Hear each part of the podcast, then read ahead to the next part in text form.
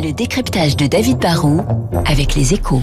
Dans les échos ce matin, vous lirez justement l'emploi du temps de Carlos Tavares, c'est édifiant. Le patron de Stellantis, le groupe né de la fusion de PSA Fiat Chrysler, responsable de très bons résultats du constructeur auto, a annoncé hier, David. Bah oui, hein, le groupe Stellantis, c'est tout nouveau. Hein, et Carlos Tavares, qui dirigeait jusque-là simplement Peugeot et Citroën, n'a pas grand-chose. C'est pas grâce à lui que les résultats du tandem Fiat Chrysler sont bons. Mais il est pour beaucoup dans les très bons résultats du groupe qu'on appelait, vous vous souvenez, PSA. Hein. L'automobile a traversé en 2020 une crise terrible. Les usines et les concessions sont restées fermées longtemps. La production est désorganisée. Les ventes ont reculé partout. Et malgré cela, PSA a fini l'année sur les chapeaux de roue. Sur le second semestre, la marge a presque atteint 10%.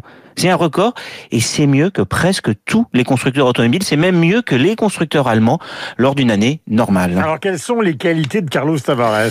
Bah, La première, c'est qu'il connaît l'automobile. Hein. Il a 40 années d'expérience. C'est pas un ancien haut fonctionnaire parachuté à la tête d'une entreprise, mais un ingénieur qui a gravi tous les échelons. Du coup, bah, il a une capacité à faire rapidement les bons diagnostics sur tous les fronts. Ensuite, c'est un patron très franc. Hein. Dans l'interview de ce matin qu'on publie dans les échos, c'est vrai, on le voit. Il dit les choses sans chichi aux actionnaires, aux salariés, aux cadres, aux politiques. Quand ça ne va pas, il n'a pas peur de trancher dans le vif. Hein. On a parfois peur de la vérité. Lui, il assume et ça permet de ne pas se voler la face et d'avancer. Et puis, dernière qualité, c'est un patron qui a fait ses preuves. Il y a sept ans, il faut s'en souvenir, il arrivait chez PSA, il a redressé le groupe. Il y a quatre ans, il rachetait un Opel à la dérive dont General Motors ne voulait plus. Et là aussi, il a réussi un retournement rapide.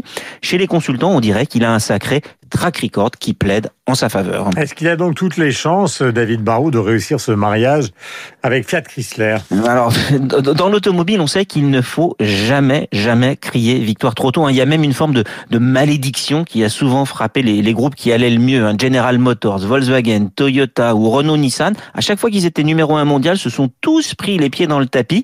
Ils sont passés du sommet à l'enfer en quelques mois.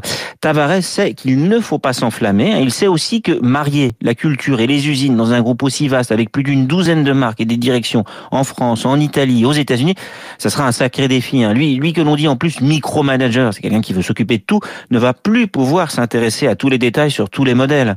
Mais sa grande force, c'est de savoir simplifier et redresser des constructeurs un peu malades. Et ça tombe bien, il y a sur ce front un véritable potentiel d'amélioration chez Fiat sur lequel il vient de mettre la main. Merci David. 7h59 sur l'antenne de Radio Classique. Nous avons rendez-vous avec le journal de 8h, toute la rédaction mobilisée.